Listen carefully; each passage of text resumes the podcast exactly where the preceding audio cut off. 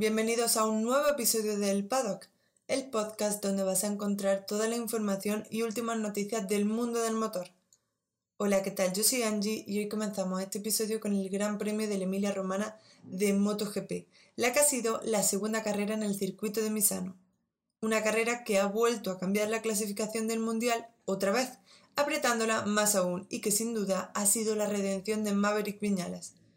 Por fin, el piloto español logró rematar el fin de semana, consiguiendo la victoria que tanto tiempo le ha costado, sobre todo en una temporada en la que debería demostrar que sin Mario Márquez es él el que debería ganar y que hasta el momento ha sido una montaña rusa para el de Yamaha. El principal problema del español han sido los domingos, porque aunque se coloca como más rápido en todas las sesiones de entrenamiento, el domingo la Yamaha no rinde como debería.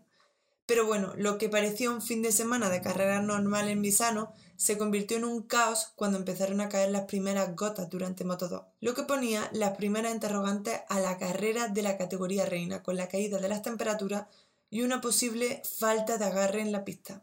Pero como decía, Viñales hoy lo ha hecho mejor que el resto de grandes premios. ¿Por qué? Porque normalmente la primera parte de la carrera Maverick pierde muchísimo y no sale bien desde parrilla, lo que le condiciona el resto de vueltas en la que la Yamaha parece ir mejor. Pero hoy Maverick, que salía desde la pole, como ya pasó en el domingo pasado en la carrera de, de el Gran Premio de Italia de la semana pasada, vuelve otra vez a salir de la pole y se ha mantenido desde principio a fin en el grupo líder, lo que le ha llevado, junto con los errores del resto de pilotos, a ganar la carrera. Y digo errores porque quien ha tenido un ritmo matador y parecía que se iba a llevar su primera victoria de la temporada era Peco Bañaya.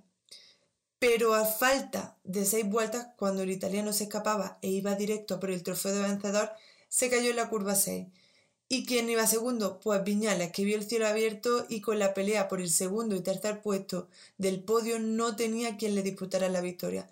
Eso sí, aunque Bañaya se ha caído en esta carrera, ha demostrado una vez más que probablemente el segundo asiento de Ducati, el que todavía queda libre en el equipo oficial italiano, probablemente se lo lleve este piloto italiano. Los que le han acompañado a Viñales en el podio han sido Joan Mir y Paul Espargaro.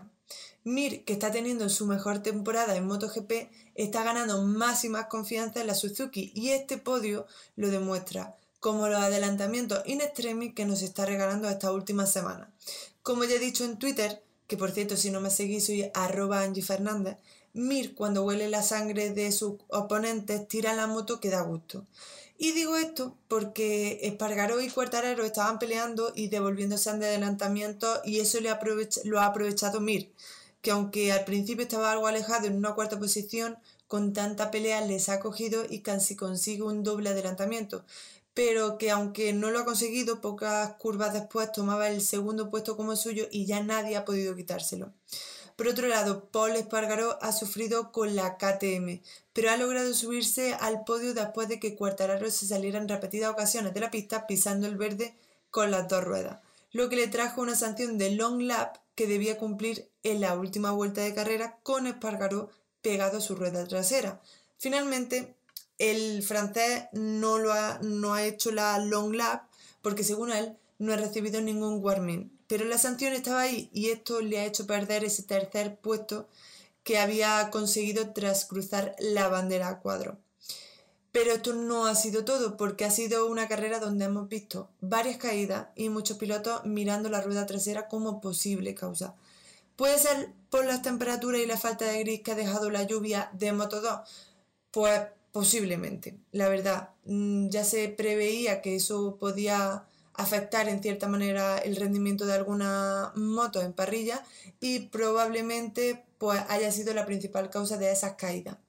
Rossi, Binder, Aleix Espargaro, Bañaya, Lecuona o Tito Rabat han sido quienes han terminado este gran premio en la gravilla y tras un premio tan loco, pues hay que mirar la clasificación por supuesto, Dovizioso mantiene el liderato con 84 puntos, solo un punto más que Cuartararo y Viñales que tienen 83, seguido de Joan Mir que con 80 puntos ya está postulándose como posible contendiente al título de MotoGP que ha dejado huérfano Mar Márquez. Por cierto, si te gusta el paddock, no te olvides de apoyar este proyecto compartiendo el podcast o siguiéndome en las redes sociales, Twitter, Instagram o YouTube. Si estás viendo este podcast en YouTube, no te olvides de suscribirte para seguir disfrutando de más vídeos sobre Fórmula 1 o MotoGP.